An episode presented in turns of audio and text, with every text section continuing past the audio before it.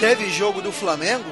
Então nós voltamos com mais um Flacast Saudações Rubro-Negras, o podcast com 15 minutos de comentários, críticas, opiniões, opiniões das opiniões, cornetadas e empolgadas, participações especiais e muita música, sempre abordando o último e o próximo jogo do Flamengo.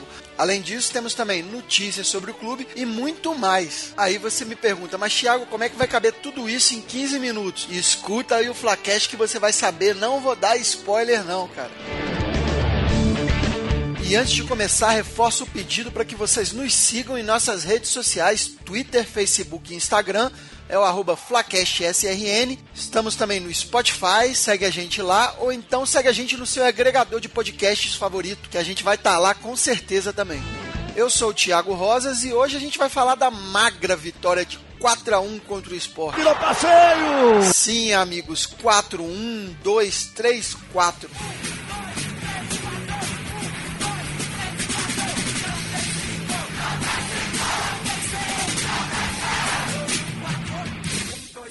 Eu me pergunto por que que parou no 4, afinal se tem mais alguém que merece um 7 a 1 bem dado, esse time é o Vasco de Recife, cara. Tá certa a indignação. Então, nesse ritmo de goleada, temos aqui para falar dessa vitória e também do próximo jogo Copa do Brasil contra o Grêmio. Hoje a nossa bancada virtual completa, começando com ele.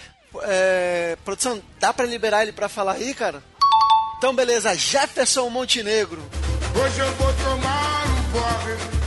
E aí, gente, tudo bem? Jeff falando. Mengão ganhou de 4x1. Eu tô bebendo há dois dias, eu tô muito feliz. Tenho aqui também o mais boliviano dos flamenguistas, André Zoteis. Fala, André. Saudações rubro-negras. Uma goleada, uma porradinha no rubro-negro genérico sempre é bom, né? Vamos comentar isso aí, galera. E para completar o time diretamente de Brasília, Felipe Cordeiro. Fala, Felipe. Fala, galera. Saudações rubro-negras. Como eu falei no último episódio, tínhamos que passar o trator em cima do esporte time de Série B.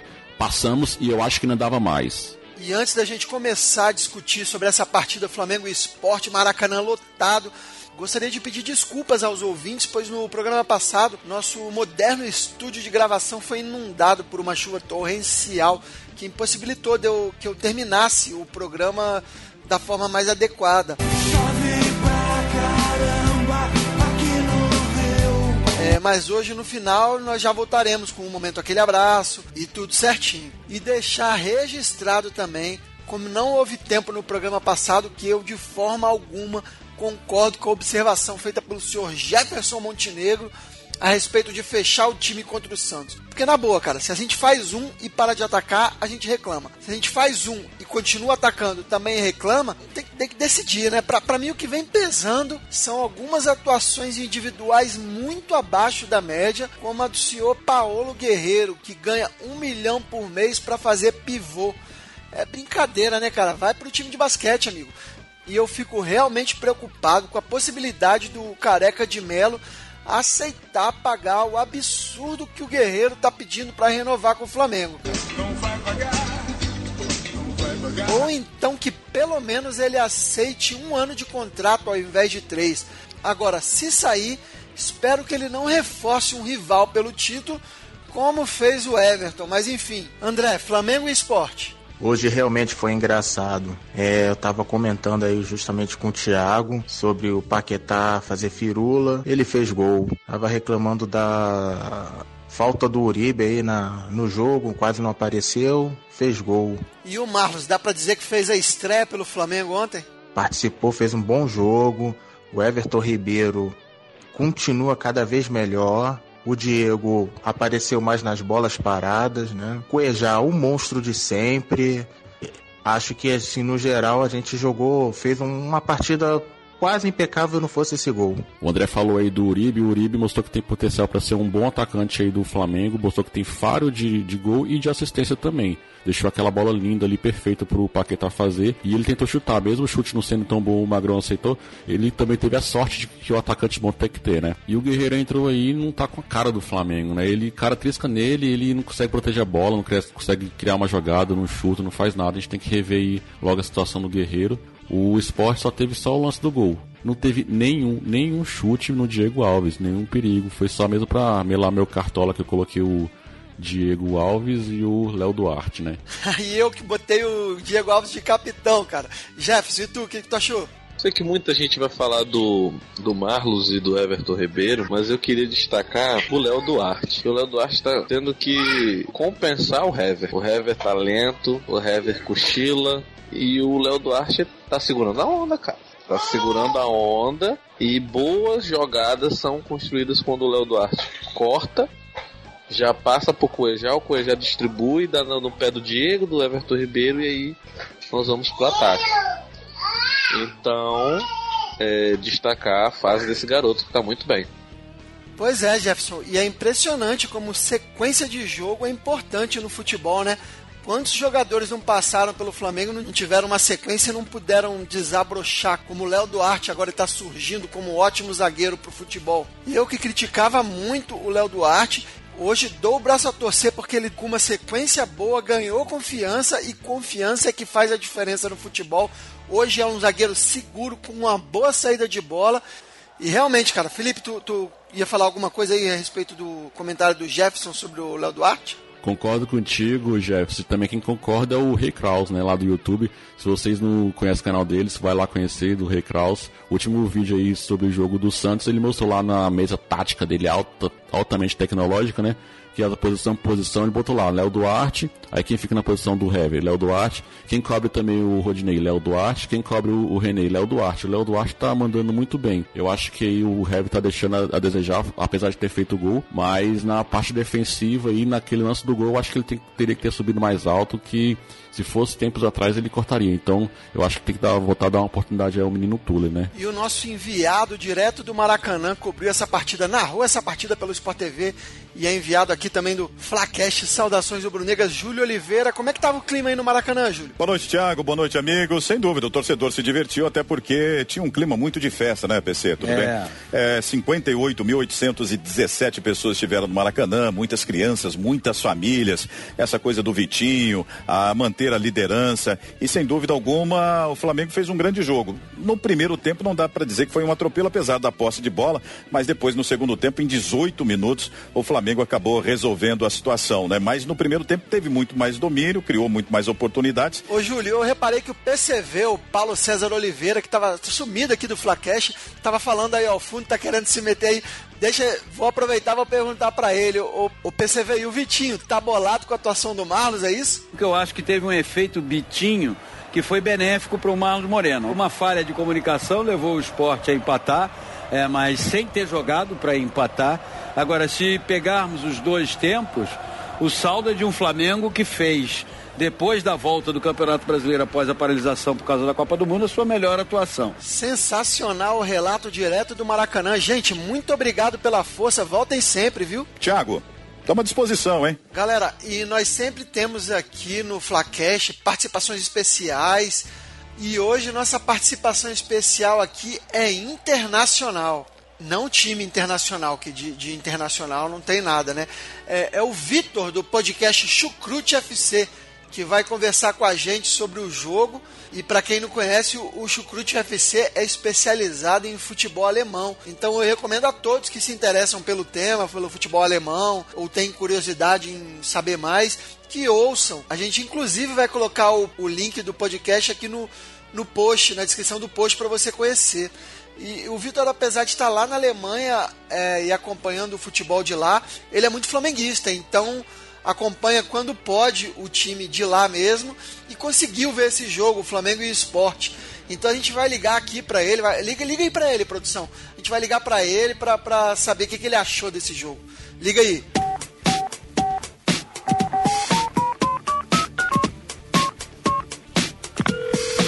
Fala Tiago, fala meus amigos do Flacast, saudações rubro-negras. Estou aqui na Alemanha, me chamo Vitor, moro aqui desde 2014, mas desde então a obrigação é acompanhar o Flamengo daqui quando joga no meio de semana e dormir às 5 da manhã, faz parte. Faço parte do podcast Chucrute FC, é, sobre futebol alemão, exclusivamente sobre futebol alemão em português. Então, para quem quiser conhecer mais aí o nosso trabalho, dá uma procurada. Estamos no Facebook, no Twitter.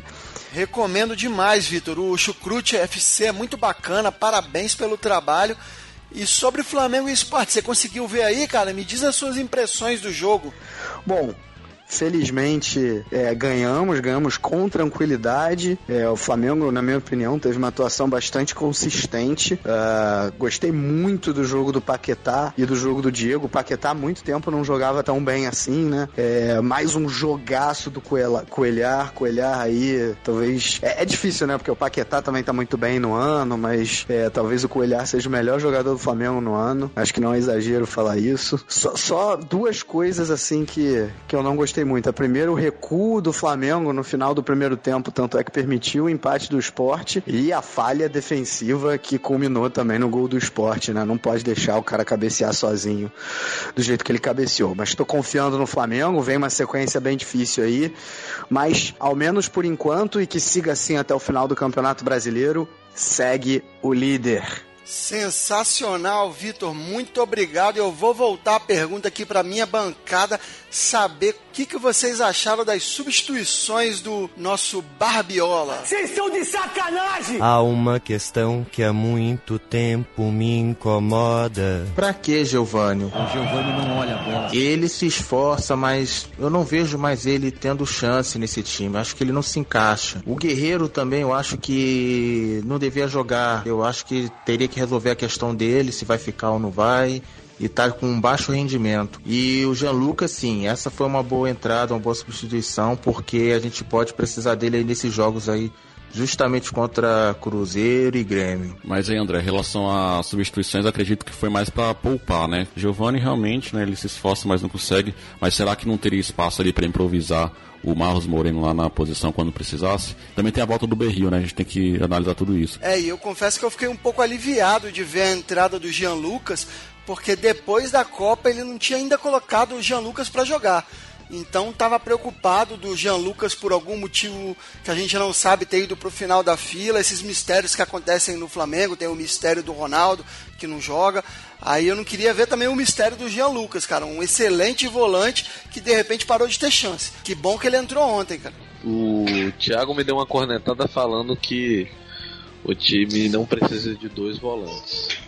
O lance dos dois volantes é referente a, a questão do jogo. Você vai atacar, você quer fazer o resultado? Ok. Você coloca um volante só. Mas quando o time que você está jogando contra é um time combativo, um time reativo, que aproveita das suas fragilidades, não adianta, você tem que proteger a zaga, não tem outra forma. E você tá lá com 1 a 0 2 a 0 um jogo perigoso, você tem que defender, cara. Não adianta. Contra o São Paulo, um volante ali talvez segurava. É, Jefferson contra o Santos até que concorda ali, porém também estava muito no início do jogo, né? A gente fez o gol muito cedo. Acho que esse foi o problema. Então o Flamengo achou assim, por ter feito o gol no início, poderia conseguir outro, né? Então é complicado. E também contra o São Paulo não dá para colocar um, um, outro volante ali, porque o jogo tava 0 a 0 a gente precisava de gol, né? E depois eles fizeram 1 a 0 não tinha como colocar mais um volante. Mas em certas situações, sim, eu concordo, tem que dar uma fechada no time, né? Que essa é o novo, parece que a gente vê na Copa do Mundo aí, é o novo esquema de jogar bola para conseguir os resultados, né? Pois é, esse novo jeito de se jogar aí que tá na moda, né? Entregar a bola pro adversário e se fechar. O, o São Paulo, segundo colocado no brasileiro,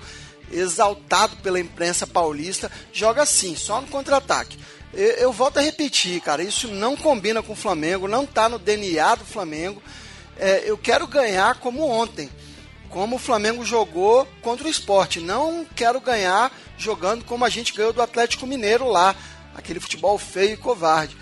Tudo bem, nem todo jogo dá para dominar, ok, mas o Flamengo tem time e elenco para nunca deixar de propor o jogo. E digo mais, cara, esse campeonato brasileiro com essas duas equipes com estilos totalmente diferentes se contrapondo na luta pelo título tem importância muito grande, não só para o Flamengo, mas para o futuro do futebol que vai ser jogado aqui no Brasil.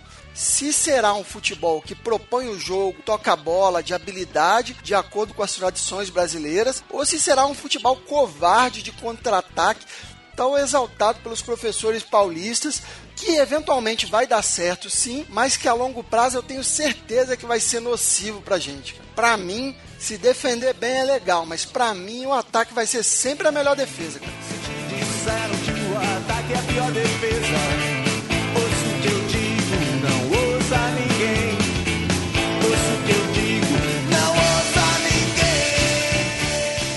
Pois é, o próximo confronto é quarta-feira contra o Grêmio pela Copa do Brasil lá em Porto Alegre. O Grêmio entrou com um time reserva nesse fim de semana, empatou com a Chape e vai novamente no fim de semana que vem com um time reserva no Brasileirão contra o Flamengo também lá de novo. Nós vamos brincar no Campeonato Brasileiro. A verdade é, nós vamos brincar. Amigos, expectativas para esse primeiro confronto contra o Grêmio pela Copa do Brasil. Quarta-feira a gente tem que girar a chave, vamos para a Copa do Brasil. Jogo difícil contra o Grêmio. Tenho conversado com o pessoal gremista que, que eu tô fazendo amizade mais, com mais gente aqui do Sul, né? Agora que eu tô morando aqui no Sul, tô em Santa Catarina. Inclusive aqui na casa do, do tio tá tem gremistas aqui hospedados e a gente tem conversado sobre o jogo. Vai ser um bom jogo. Acredito que sejam os dois melhores times do Brasil, na minha opinião, no momento.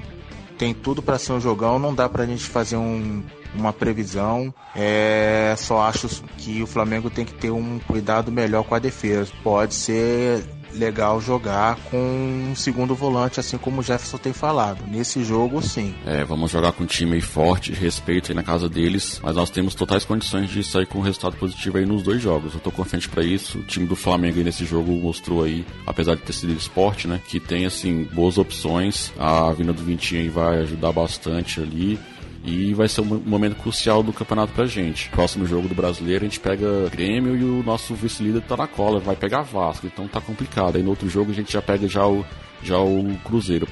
Difícil também. E o São Paulo pega esporte. Ou seja, nós não podemos deixar pra Tec cair.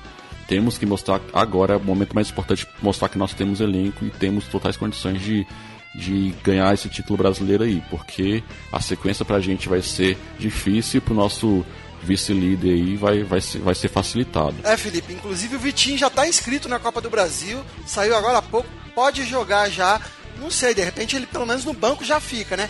Quem não vai pro jogo, com certeza, saiu agora há pouco também, Paulo Guerreiro, sentiu e eu tô fazendo aquelas aspas com o dedo assim, porque não sentiu porra nenhuma, né? Mas disse que sentiu uma, uma fisgada na coxa e vai ser poupado. Eu acho que agora tá mais que certo que ele não fica, né? Não dá mais. E outra rapidinha aqui, essa bem desagradável, é o senhor Milton Neves, o que simboliza todo o atraso da imprensa paulista, que publicou em sua coluna a seguinte manchete: O Fla é líder, mas o São Paulo já está colocando a mão na taça. Primeiro aí que ele já secou o São Paulo com isso. E segundo que esse senhor vem demonstrando durante os anos todo o seu anti-flamenguismo, é uma pessoa totalmente indesejada aqui. Fica aqui o nosso protesto ao senhor Milton Neves, que nem para fazer merchandising serve mais, cara. Para de enfrentar a imprensa brasileira e para de ser chato, mala! Não vai calar a gente não no grito, Milton. Mal profissional de imprensa aqui vai ser sempre esculachado. Você, Edmundo, André Galindo, Sormani, não tem um que salva aí. Respeita o Flamengo, porra. E tem mais, você quer saber também?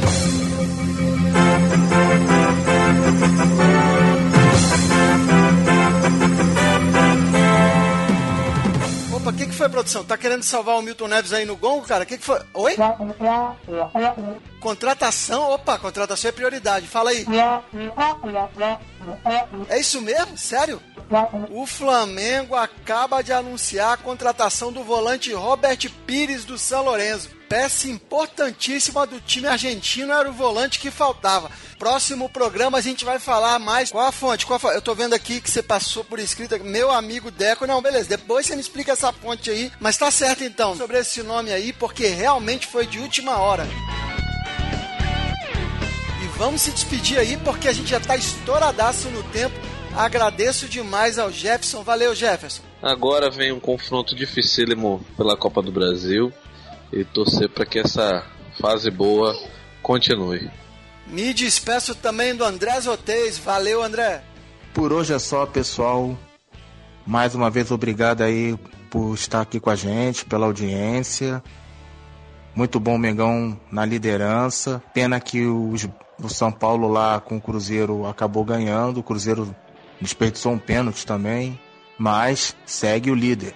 E me despeço aqui de Felipe Cordeiro. Valeu, Felipe. Obrigado. Então é isso, valeu galera, obrigado aí pela audiência. Antes de encerrar, eu queria pedir um, mais um espacinho aqui pro Thiago. Me permite, Thiago? Pode trazer a informação. Então, galera, eu queria fazer um convite para vocês. É que eu fiz uma enquete lá no Instagram. Quem é que participaria aí de uma liga mata-mata do Cartola FC? E teve uma galera aí que falou que participaria lá no, no Instagram. Então, pode ser na descrição do episódio, pode ser no Facebook, Instagram. Deixe o nome do seu time que eu vou adicionar vocês lá. Que na próxima rodada temos uma semana aí do brasileiro, né? Eu vou adicionar vocês, vou tentar organizar essa, essa liga aí pra, só pra se divertir mesmo a galera que escuta o Flacast. Então é isso aí, galera. Fica aí o convite. Valeu e também não se esqueça de conferir meu outro projeto lá, o liketour.com.br, redes sociais LikeTourBR, que a gente fala um pouquinho de viagem. É isso aí, entrem lá na liga que a gente vai criar do Cartola, que vai ser legal. O Felipe é mó viciadinho, é craque no Cartola, mas eu sou mó pato. Entrem lá que vocês vão ganhar de mim mole mole. Lembrando que também ainda dá tempo de concorrer a um exemplar do livro 1987, A História Definitiva de Pablo Duarte Cardoso, que nos concedeu uma entrevista no programa 21 do Flacast. E como você faz para concorrer?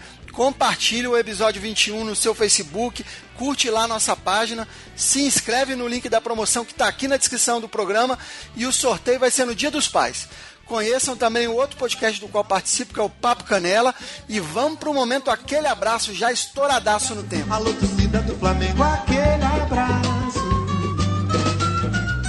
Aquele abraço pra galera que tá dando aquela força pra gente no Instagram, Leonardo Seconello, Juan Felipe, Giovanni Ferreira e aquele abraço para todos os familiares do Fernandinho, primeiro goleiro profissional do Flamengo, que faleceu essa semana. Nossa eterna homenagem, Fernandinho. Saudações rubro-negras. Velho palhaço, alô, alô. Para finalizar, o som rubro-negro de hoje traz Bezerra da Silva, o sambista que nessa música reuniu suas duas paixões, Flamengo e Mangueira. Curte aí, Flamengo e Mangueira, saudações rubro-negras. Toda vez que o Flamengo vence, tem sempre o em, O Flamengo é igual Queria aproveitar a sessão dos abraços para mandar um abraço pro Arthur, meu filho, fez aniversário recentemente. Tava com a camisa do Mengão no aniversário dele. E aí no domingo, Flamengo enfia 4x1 nesse time minúsculo do esporte. Flamengo